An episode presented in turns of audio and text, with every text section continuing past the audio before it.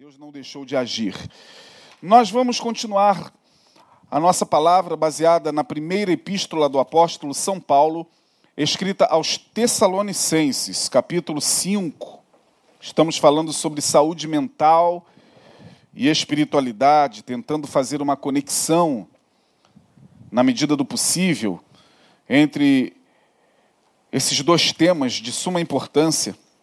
A saúde mental é algo que hoje vem se tornando cada vez mais é, buscado na sociedade. As pessoas, é, de uma maneira geral, todos nós que temos vivido nesses últimos meses, nesses últimos tempos, é, de uma maneira ou de outra, temos sido afetados na nossa saúde mental ante aos acontecimentos que no dia a dia nos cercam.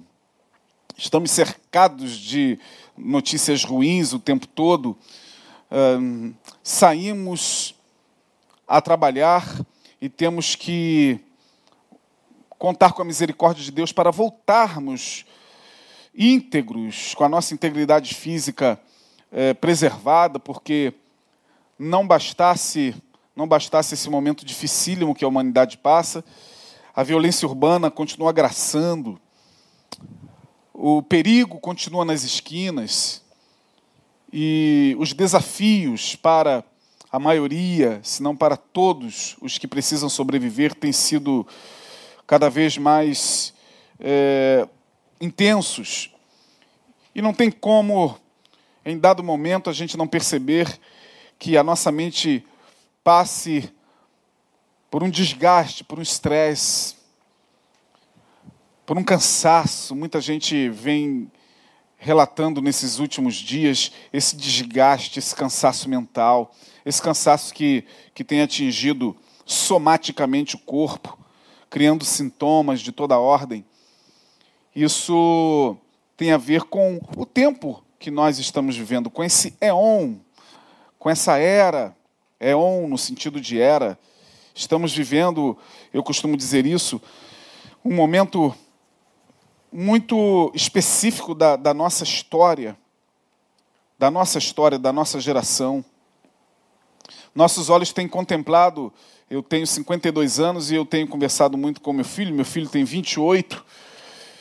Minha filha, amanhã, dia 15 de abril, lá há dois anos no Canadá, longe da gente, faz 29 anos, faz 30 anos, melhor dizendo, olha eu já perdendo a noção, e tenho, na medida do possível, conversado com eles e tentado é, analisar juntamente com eles e com mais alguns queridos esse momento que nós temos vivido, um momento ímpar na, na história da humanidade, um momento de transição planetária, transição planetária em todos os sentidos.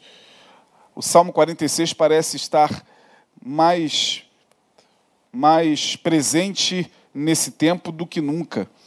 As nações se embraveceram, os reinos se moveram.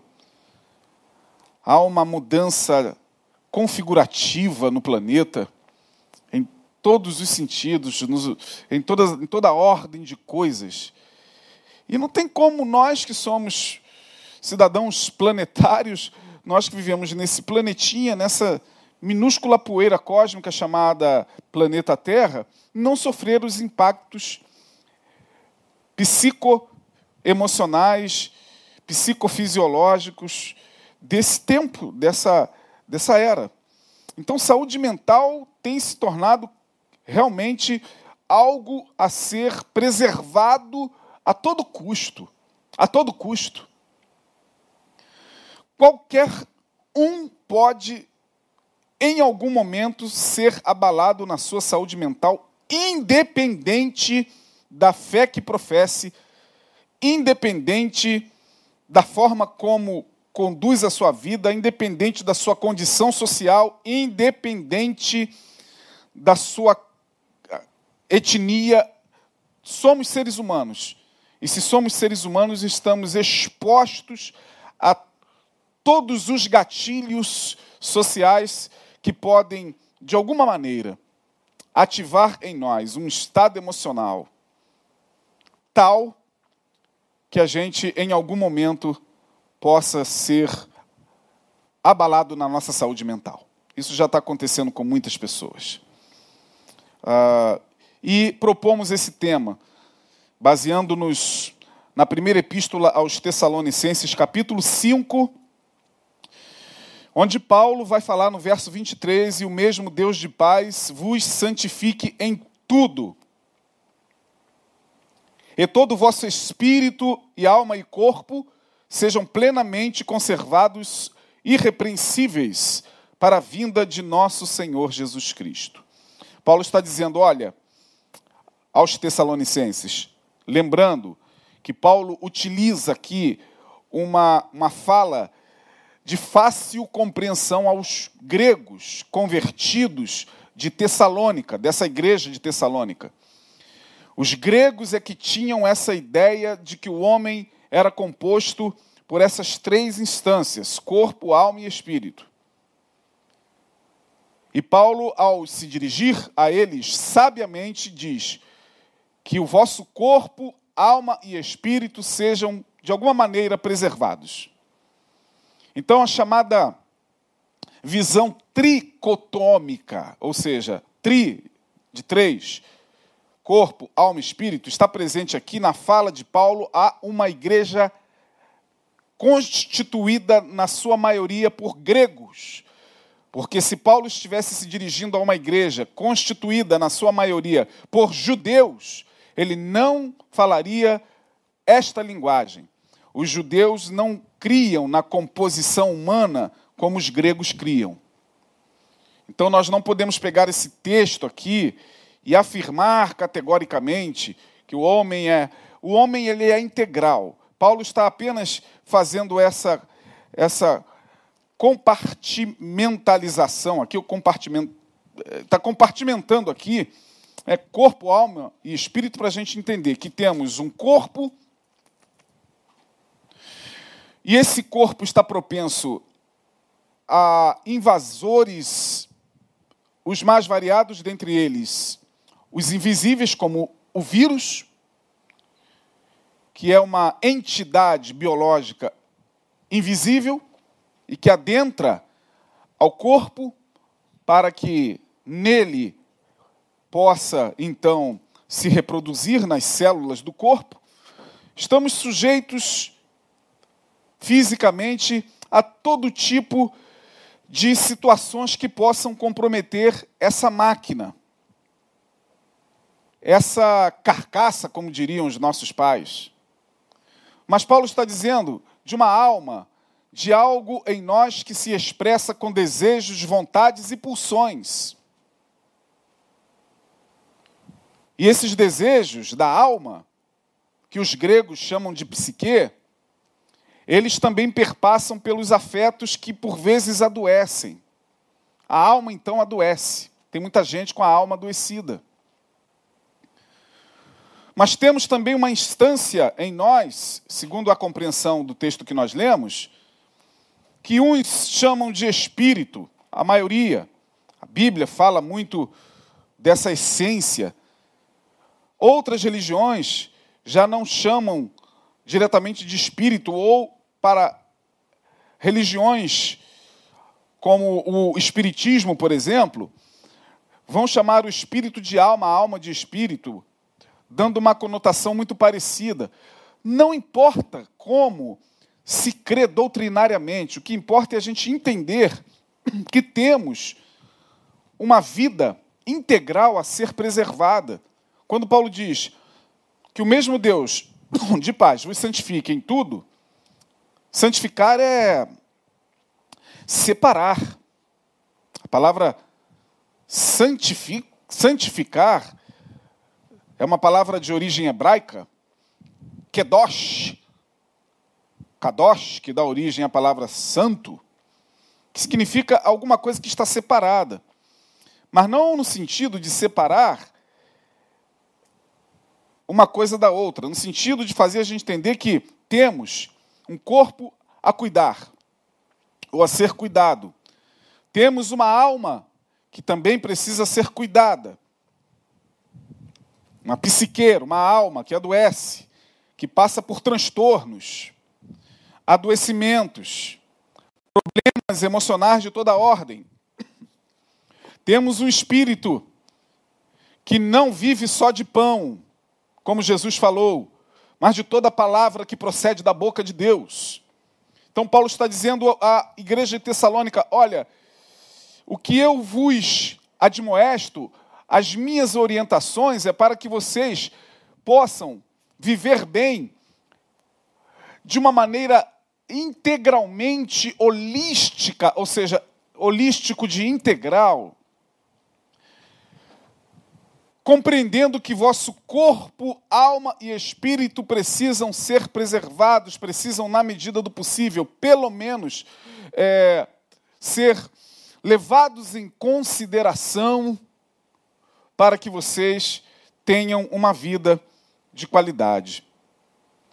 E as orientações do apóstolo Paulo começam no verso 15. Nós falamos sobre a questão da prática do bem, falamos sobre o regozijar-se, é um investimento que a gente faz na alma, o regozijo. Regozijar significa voltar a gozar, significa trazer à memória o que nos pode dar esperança. Se os dias forem bons, aproveite-os bem. Falamos na quarta-feira passada. Se hoje não está tão bom, pelo menos traga ao coração a alegria do ontem. Ah, mas a gente tem que ficar preso ao passado? Não, é preso às boas lembranças.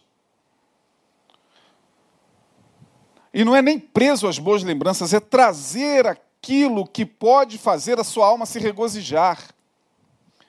Ora, quarta-feira hoje não foi tão legal, mas quem sabe o domingo passado foi. Naquele aniversário em família, naquele churrasco com os amigos, naquele momento de descontração, a tua alma não estava se regozijando, então regozije-se. Entenda que nada é para sempre. Entenda definitivamente que não há dor que dure para sempre e também não há felicidade que se estenda perenemente. A vida é uma dialética e vocês já ouviram isso aqui inúmeras vezes. Tem dias bons e dias ruins. Tem dias que a gente está com uma quantidade de serotonina a mais no cérebro e a gente acorda cantarolando para o vizinho e para o mundo. Mas tem dia que, em algum momento, talvez falte um pouco ali a dopamina, a serotonina, eu estou falando a nível mais cerebral. É, e por incrível que pareça, tem pessoas que têm essa deficiência mesmo, neuroquímica, e a serotonina está baixa, e você acorda down. E muita gente nem sabe disso. E muita gente nem leva isso em consideração. Acha que que a tristeza, e às vezes a tristeza que é da alma, ela pode ser também um reflexo do corpo. É uma substância que precisa ser regulada com alguma medicação. Você tem que visitar o médico, endocrinologista, tem que consultar o seu, o seu médico uh, para fazer todos os exames, para ver que substância possa estar em deficiência no seu cérebro, no seu organismo, fazendo com que o reflexo disso seja na alma. Tristeza, abatimento. Porque, infelizmente, por falta de conhecimento e de orientação, uh, essas questões elas são sempre relegadas ao plano espiritual. Então, é um conjunto de coisas. Também não é só isso, não é só cérebro, não é só neuroquímica que está em deficiência, pode ser, de fato, alguma coisa que você está vivenciando na sua vida e que te gera uma tristeza ou um período de tristeza, e que por conta disso também o teu cérebro acaba sendo afetado. Então, minha gente, o que eu quero dizer a vocês é que quando Paulo diz de espírito, alma e corpo, ele está falando que nós somos uma complexidade, uma maravilha que precisa ser cuidada por nós mesmos. Ele vai dizer, lá no verso 15: pratique o bem, cuidado com a vingança. No verso 16, regozijai-vos sempre. Falamos sobre isso na quarta-feira passada. No verso 17, uh, eh, ele vai dizer, e eu quero compartilhar com vocês hoje: orai sem cessar. Poxa, mas orar tem a ver com saúde mental? Para mim, nos tempos atuais, e não sou eu, pastor Isaías, ou não é o pastor Neil, não é o bispo tal, que afirma isso. Quem está afirmando isso hoje são os médicos, são os psiquiatras, são os que tratam da saúde mental do ser humano.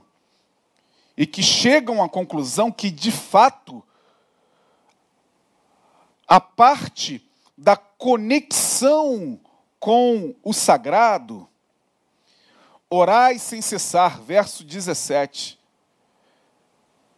Conecte-se com o sagrado. Porque quando você se conecta com o sagrado, você dá espaço para que o teu espírito, para que a tua essência, aquela parte que se, que se liga ao sagrado, a Deus, possa se manifestar. E assim sendo, mesmo que em algum momento você esteja passando por um problema emocional, seja ele leve, moderado ou grave, a oração a conexão com o sagrado também ajuda na restauração da psique. Porque o espírito ou a essência está ali atuando na psique, junto à mente e junto ao cérebro. É tudo uma coisa que vai se conectando à outra, minha gente. E mesmo que muitos não creiam ou descartem a possibilidade hoje de uma visão de cura para a alma, para a mente, que lance mão de questões ligadas à espiritualidade, ainda assim não tem como negar essa palavra de Paulo: ore sem cessar. Mesmo que você, no momento em que você está vivendo, vivendo, seja um momento difícil, de um transtorno complexo, como por exemplo a própria depressão, onde até mesmo para orar a gente sabe que a mente não consegue é, estabelecer conexões que nos permitam fazer, fazer aquela oração que não é, o orar sem cessar aqui significa é, não uma oração que a gente entende na igreja evangélica que tem que ser aquela oração estabelecida pelo calendário, pelo horário e pela, pela, pelo comportamento. Quando Paulo diz orai sem cessar, também tem a ver com momentos a sós com Deus, sim, mas muito mais do que é, oração na vida, Paulo está dizendo: nós temos que ter uma vida em oração. Vou repetir: orar sem cessar aqui não é a quantidade de oração que você tem que computar no seu caderninho de oração. Também. Mas Paulo está dizendo: não, não é a quantidade de oração na vida, mas é uma vida em oração é orar sem cessar no sentido de não se esquecer de que em algum momento do dia, em algum momento da sua caminhada, o teu espírito clama por Deus aonde quer que você esteja. Aí alguém poderá dizer: ah, mas não tem como a gente trabalhar e orar. Tem sim, irmão. Não tem como a gente orar com mais calma, com mais conexão mental e espiritual, como nós o fazemos, talvez na madrugada, talvez com os joelhos dobrados e talvez em um lugar mais reservado. Agora, não significa que você, indo para o seu trabalho, ou você no seu carro, ou você fazendo o que quer que seja, em conexão com Deus, que Deus não esteja ouvindo. Porque senão fica uma coisa assim até complicada, porque a gente vai entender que Jesus era um homem de oração só quando ele ia para o monte orar. A gente vai entender que Jesus ele era um homem de oração porque é, os evangelhos registram que em algum momento ele deixava os discípulos e ficava sós com o Pai. Não, Jesus era um homem de oração porque ele vivia em oração, ele orava sem cessar.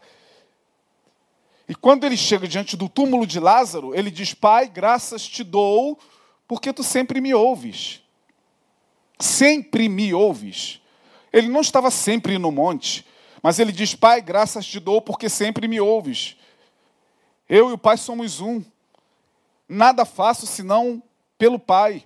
Minhas obras não são minhas, minhas palavras não são minhas, mas a do Pai que me enviou. Então, quando a gente pensa no orar sem cessar, claro, é muito bom que nós tenhamos aquele nosso tempo de oração no quarto, na intimidade, no monte, seja lá onde você acha que, que tenha que fazê-lo, uh, às tantas horas, às tantas horas do dia, enfim. Mas muito mais do que essa, essa visão quantitativa da oração, nós temos que ter uma vida qualitativa de oração. Porque orar sem cessar, quando Paulo diz orar sem cessar, ele está dizendo, olha, que haja essa conexão com o sagrado e que o sagrado não fique ausente também da vossa prática diária de viver. Por isso que o próprio Paulo vai dizer que nós em tudo devemos dar graças, que todas as coisas, coisas devem ser recebidas com ações de graças, quer comamos, quer bebamos, quer façamos qualquer outra coisa, façamos para a glória de Deus. Para que isso seja possível, nós temos que ter uma vida de oração. Nós temos que orar sem cessar. Sem cessar no sentido aqui, é claro, quando você dorme, quando você se, se, se fixa em alguma atividade do seu trabalho ou da, da, da sua faculdade, naquele momento ali, a tua mente está focada e óbvio que você não está diretamente em conexão, mas não significa que você não tenha essa capacidade. E o que faz com que o ser humano possa, em qualquer lugar que ele esteja, conectar-se com o sagrado. Sua essência. Essa parte que talvez durante séculos ainda não foi plenamente plenamente decodificada pela ciência, pela medicina, mas hoje, em pleno século XXI, diante da proposta holística da medicina, já se tem chegado a uma conclusão de que também também a oração, a espiritualidade ajuda na recuperação e no recondicionamento do equilíbrio da saúde mental. Ora, você que me ouve, você que já passou por algum tipo de transtorno, seja ele qual for, um transtorno depressivo, um transtorno de ansiedade, uma psicopatologia dessas que, comuns que, que estão aí, e que em algum momento, mesmo tendo recorrido aos medicamentos ou à psicoterapia, não abdicou da oração, não é só oração, nós já falamos aqui nos versículos anteriores, tem, Paulo vem falando, desde o versículo 15, sobre investimentos que nós temos que fazer é, na alma, não guardando desejos de vingança. Paulo vem falando sobre é, o regozijo que traz alegria para a mente e para o corpo, mas Paulo agora vai falar, vai falar, orai sem cessar. Tudo isso é um conjunto que faz com que nós, de alguma maneira, possamos preservar ao máximo a nossa saúde mental. Por outro lado, não podemos cair no extremo de achar que problemas ligados à saúde mental sejam resolvidos apenas com oração. Tome muito cuidado. É perigoso, é temerário pensar dessa forma. E quando se propõe uma coisa dessas às pessoas, abdicando suas outras instâncias, e olha, não são poucos os crentes que ainda hoje têm muita dificuldade para tratar seus transtornos com os remédios psiquiátricos e com a psicoterapia, porque dentro deles foi implantada a ideia de que isso pode ser curado somente com oração, somente com corrente, somente com espiritualidade, e essas pessoas, por vezes, não se curam porque elas desconhecem que também em seu cérebro tem um desequilíbrio neuroquímico ali na comunicação da, do, da, dos neurônios e que o remédio vai dar um suporte. Elas desconhecem isso, porque não lhes é informado isso.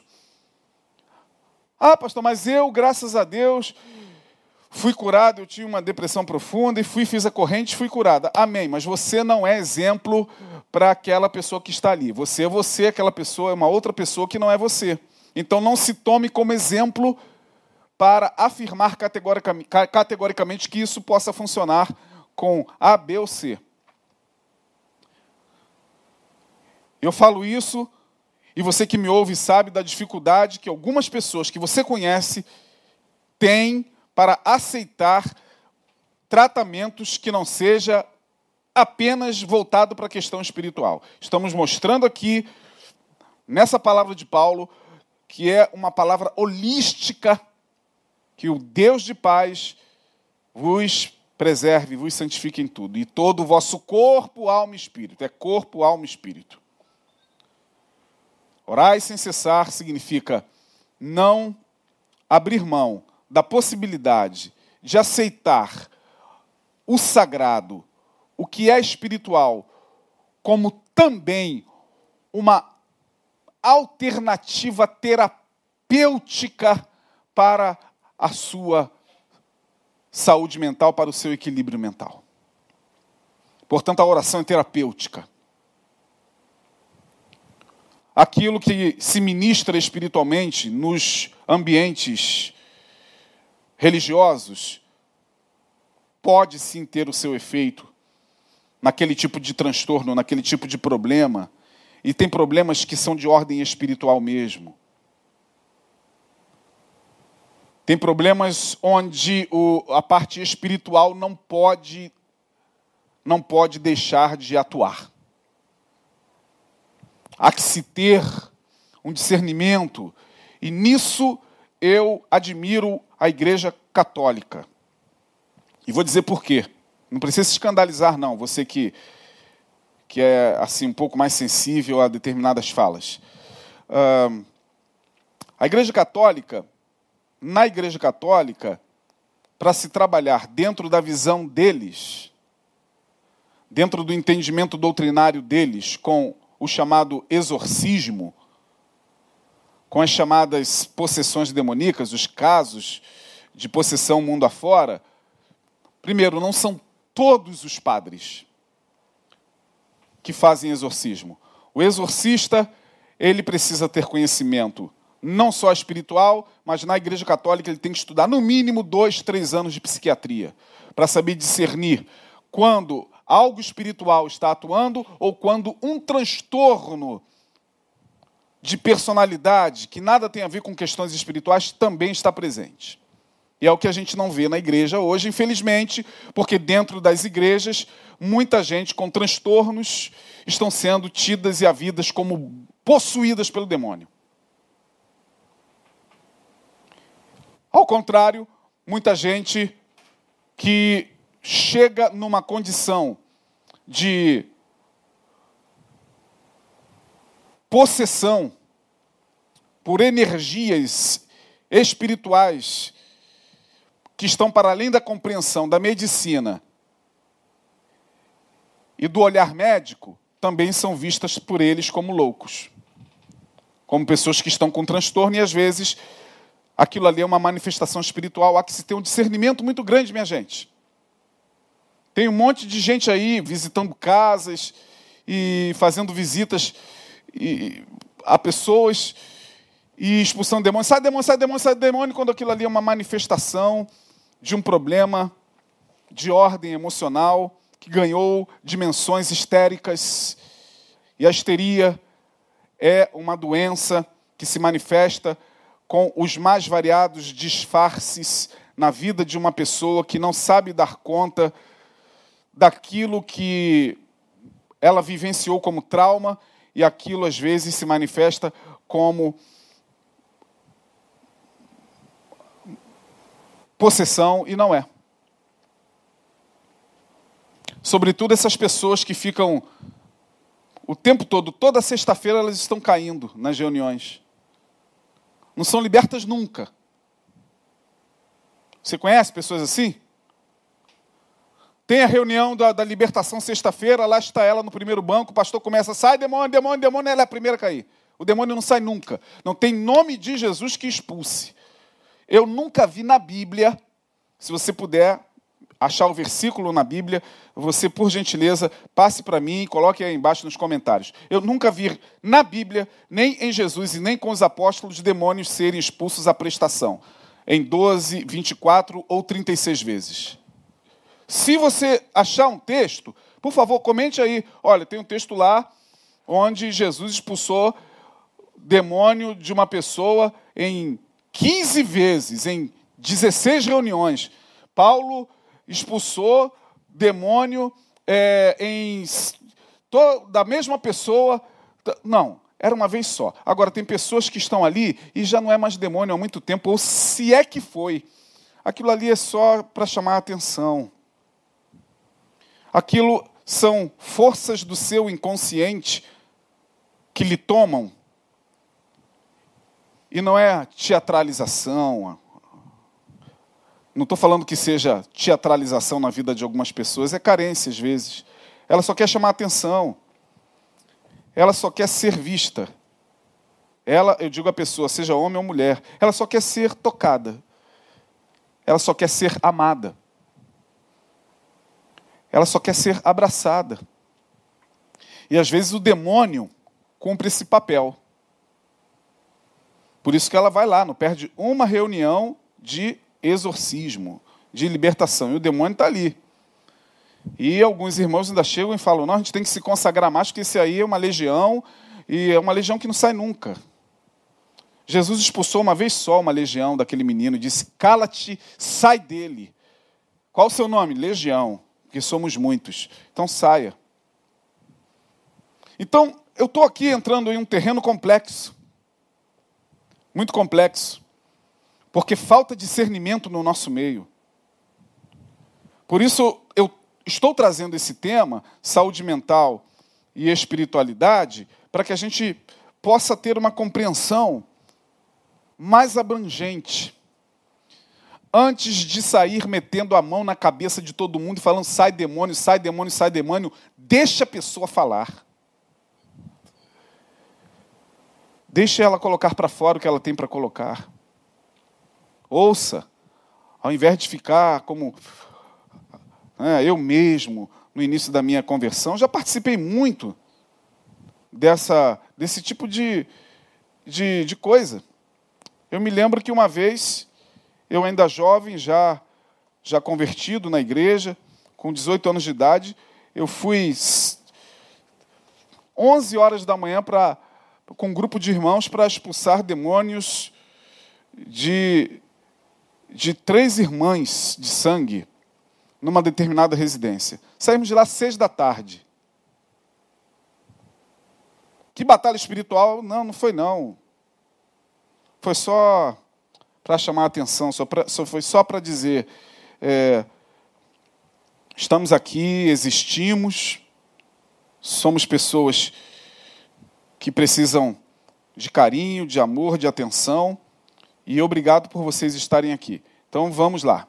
Aí hora cai, hora cai, hora cai, daqui a pouco fica boa e uma e a gente vai ficando perdido. Sobretudo nos ambientes chamados pentecostais, há muita confusão nesse sentido. Eu não estou aqui tecendo nenhuma crítica, porque eu vim de lá. Então, Paulo vai dizer: ore sem cessar. Não abra mão da, da espiritualidade, mas também não é só isso que contribui para a saúde mental. Também isso. Também isso. O próximo versículo diz assim: Em tudo dai graças. Versículo de número 16. Em tudo dai graças, porque esta. Oh, desculpa, perdão, versículo 18. 18, tá? já estamos no 18. Capítulo 5 da primeira carta aos Tessalonicenses, capítulo 5, versículo 18. Em tudo dai graças, porque esta é a vontade de Deus em Cristo Jesus para convosco. Ou seja, o exercício da gratidão também colabora para uma boa saúde mental. Ser grato. Aprender a agradecer pela dádiva da vida, pelo alimento que é colocado na mesa, pelo sorriso que foi recebido pelo amigo, pelo vizinho, pelo abraço, pelo carinho manifestado à sua pessoa, à nossa pessoa, em tudo dai graças, pela roupa que se ganhou, pelo dinheiro que chegou na conta, pela conta que foi paga, por mais um dia de vida, em tudo dai graças. E o que a gente vem percebendo é que as pessoas vêm se enclausurando tanto dentro de si mesmas, o ensimesmamento das pessoas, o individualismo tem sido tão, mas tão comum nos nossos tempos, que algumas pessoas não conseguem nem mesmo mais agradecer pelas coisas mais simples. Elas estão tão sobressaltadas, tão sobressaltadas e aguardando alguma coisa assim tão esplendorosa acontecer, que ela não consegue mais dar graças, por exemplo, por uma planta que nasce lá, como aconteceu na minha casa. Meu filho me chamou o dia desses e falou: pai, essa planta não estava aqui. Dentro de um vaso. Ela havia sido plantada há dois anos atrás, semente, mas nunca brotou. E quando a gente foi ver, a planta já estava mais ou menos com um metro e meio para cima. A planta chama-se ora pro nobis. Uma frase em latim que significa ó, rogai por nós. Olha isso. É uma das plantas mais saudáveis. Pesquisa aí depois. Ora. Alguns de vocês conhecem plantas, já sabem do que eu estou falando. Ora pro nobis. Rogai por nós. Essa planta recebeu esse nome porque ela nasceu, primeiramente, é, no quintal de um, de um padre, de um monge, de um bispo. E descobriu-se o, o potencial curativo da planta. Ela, você pode fazer chá com ela, você pode até usá-la como salada. De tão saudável que ela é. E ela nasceu assim, em pouco tempo, lá no vaso. E meu filho falou: pai, como, como pode isso? Eu falei: bondade de Deus. Ora pro nobis, rogai por nós. É Deus mostrando o seu cuidado para conosco. E agradecemos.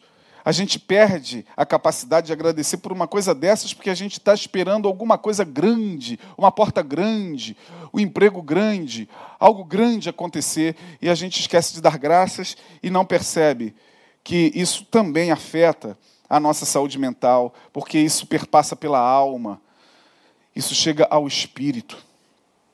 Pessoas que vivem murmurando o tempo todo. Nada para algumas pessoas está bom, nada. Nada, absolutamente nada, não sei se você conhece pessoas assim, nada para elas está bom. Como uma pessoa dessas vai preservar a sua saúde mental? A saúde mental de pessoas que passam a vida toda murmurando, pessoas ranzinzas, que vivem murmurando, que vivem reclamando de tudo, será fatalmente afetada. Elas fazem mal a elas próprias e não conseguem entender isso. Elas não fazem mal só com quem convive ao redor delas, não, ou com elas. Elas fazem mal a si próprias. Por isso que Deus condena a murmuração. Deus se irava com o povo lá no deserto em relação à murmuração.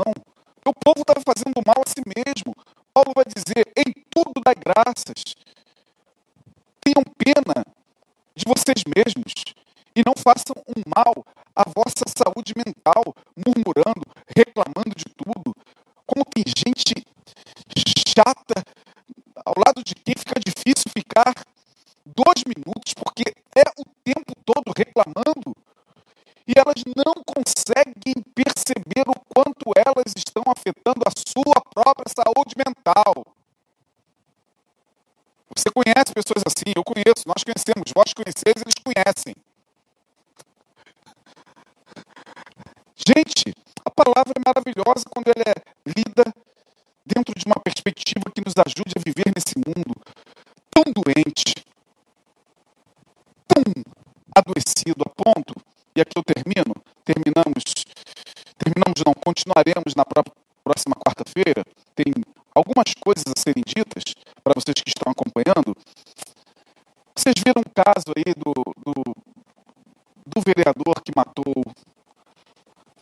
a criança. Há quanto tempo a gente não vê um caso desses? Mas voltou de novo às telas do Brasil um caso bárbaro como esse. Bárbaro. E eu estava indo a um lugar dentro do carro, ouvindo a Rádio Tupi, o comentarista falou, fez uma observação muito interessante, muito interessante. Ele disse, sabe o quê? Ele disse, esse senhor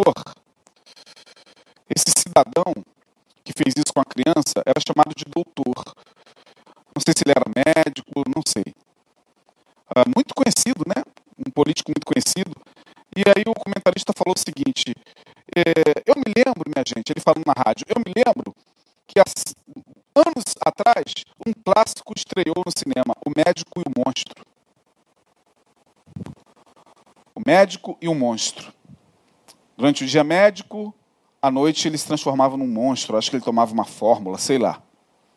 Acho que você já deve ter ouvido falar sobre o médico e o monstro. E ele fez a seguinte observação: esse filme, quando foi lançado, foi lançado para mostrar a todos nós que dentro de nós existe um médico e um monstro no sentido de forças da nossa própria natureza humana que, se não controladas, que, se não observadas e que, se não tratadas, podem nos levar a fazer loucura, como levou esse médico a se transformar num monstro a ponto de matar uma criança tão inocente da forma como matou. E nós não estamos aqui julgando. Tem a justiça que o julgue. Mas eu termino só para mostrar a você que o doutor Jairinho é um ser humano como eu e você, com suas implicações emocionais, com dilemas com os quais ele não soube lidar e chegou. Ah, pastor, isso é maldade mesmo, isso é maldade. Eu, eu, eu, eu sei que é maldade, mas a maldade existe dentro de mim, dentro de você também. Não, talvez, para fazer uma coisa dessas, mas há um grau de maldade em todos nós, há um índice de maldade.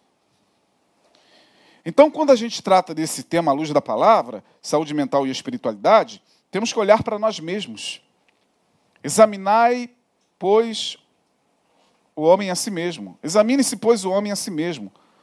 É o convite do Espírito de Deus nesse tempo que a gente possa, à luz de uma espiritualidade saudável, que também tem ambientes espirituais que estão enlouquecendo as pessoas.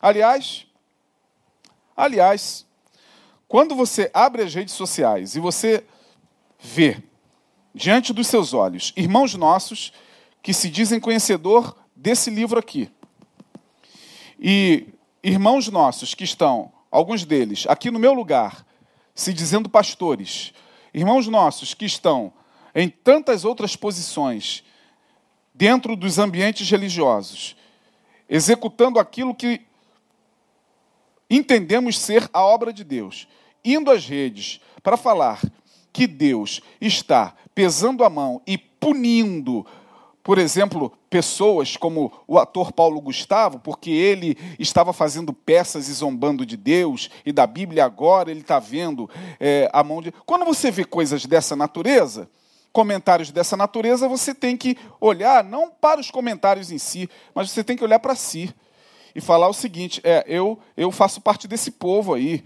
ou não, ou me, me identifico socialmente com esse povo que está falando isso. E se em algum momento eu for tentado a pensar assim, eu tenho que colocar em xeque a minha saúde mental.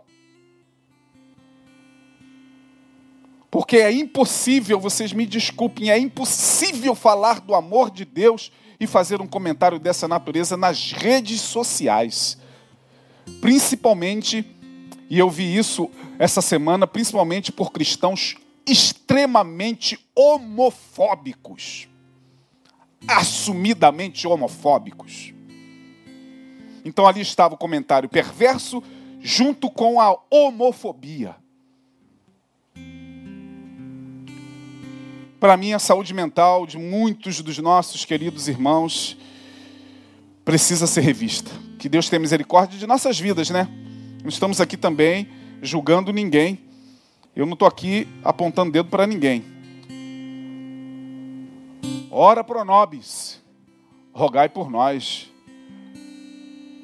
Eu gosto muito do finalzinho da oração da Ave Maria. Finalzinho, tá? Aliás, eu gosto da, da, da oração toda, salvaguardada uma parte dela é, que eu ressignifico, né? mas Ave Maria cheia de graça, é verdade, está na Bíblia. Salve Maria agraciada, o Senhor é convosco, é verdade. Bendita sois vós entre as mulheres, e mas aquela parte final é maravilhosa. Rogai por nós, pecadores. É claro que quando a gente fala rogai por nós, Maria não tem dentro da nossa compreensão reformada, de uma, uma, uma fé reformada, é, ela não tem esse. Como é que eu diria? Para os católicos, ela roga. Para nós, quem roga é Jesus. E não é por isso que os católicos deixam de ser agraciados. Eu não creio que, que porque eles oram rogai por nós, pecadores, a Maria, eles deixam de ser atendidos porque Deus não leva em consideração a teologia, Deus leva em consideração a intenção. Eu não oro a ela para rogar por nós, mas eu gosto dessa frase: rogai por nós, pecadores. E atribuo essa frase diretamente a Jesus Cristo. Aí você vai falar assim, pastor, já está viajando na maionese. É, porque quem critica os católicos, muitos deles com a alma, o coração e as intenções mais nobres, só porque eles oram a Maria, enquanto tem irmãos nossos orando a Jesus, dizendo: Não, é Jesus que é o nosso intercessor, é Jesus, é Jesus, é Jesus. Mas vem e diz: É, Deus está punindo o, o ator e tal. Eu não sei exatamente como a gente entende isso. Porque um está dizendo lá, é Jesus, é Jesus, não é Maria, é Maria. Ok, tá bom, tá bom. Não vamos entrar em guerra doutrinária, não. Tá bom. Não, porque eles são idólatras, eles são idólatras. Tá bom, tá bom. Mas aquele que está dizendo ali, da forma como aprendeu, né? Lá no catecismo, da forma como ele aprendeu. Oh, a Maria é cheia de graça, rogai por nós, pecadores e tal. Na hora da e não é capaz de abrir a boca para julgar, não é capaz de abrir a boca para falar uma coisa dessas que eu vi hoje nas redes, enquanto o outro lá está cheio de Jesus na boca. É Jesus, Jesus, é, é, é idólatra, porque é Jesus que roga por nós e tal. E vai às redes e fala uma coisa dessas. Eu não sei como é que Deus coloca na balança isso, não. Mas, minha gente, é só um comentário. É, que Deus nos abençoe. Uh, eu sei sempre o que eu disse, eu não sei nunca como você ouviu. Então, na próxima quarta-feira, nós vamos dar continuidade é, a esse tema e que nós possamos ter uma semana abençoada. Deus possa abençoar você, abençoar a sua família, abençoar a sua mente, abençoar o seu corpo, a sua alma, o seu espírito, abençoar a todos nós pela sua misericórdia e bondade. Vamos orar. Pai, muito obrigado. Leva-nos em paz. Tenha misericórdia, Senhor, de nossas vidas. De fato, somos pecadores, redimidos por Ti. E certos de que temos um sumo sacerdote fiel que intercede por nós todos os dias. Obrigado, Senhor, porque pela tua palavra e pela essência do teu evangelho nós temos sido curados, nós temos sido preservados pela paz que excede a todo entendimento. Fica conosco e abençoa-nos neste restante de semana. É o que nós pedimos no nome de Jesus. Amém. Deus abençoe até quarta que vem, querido.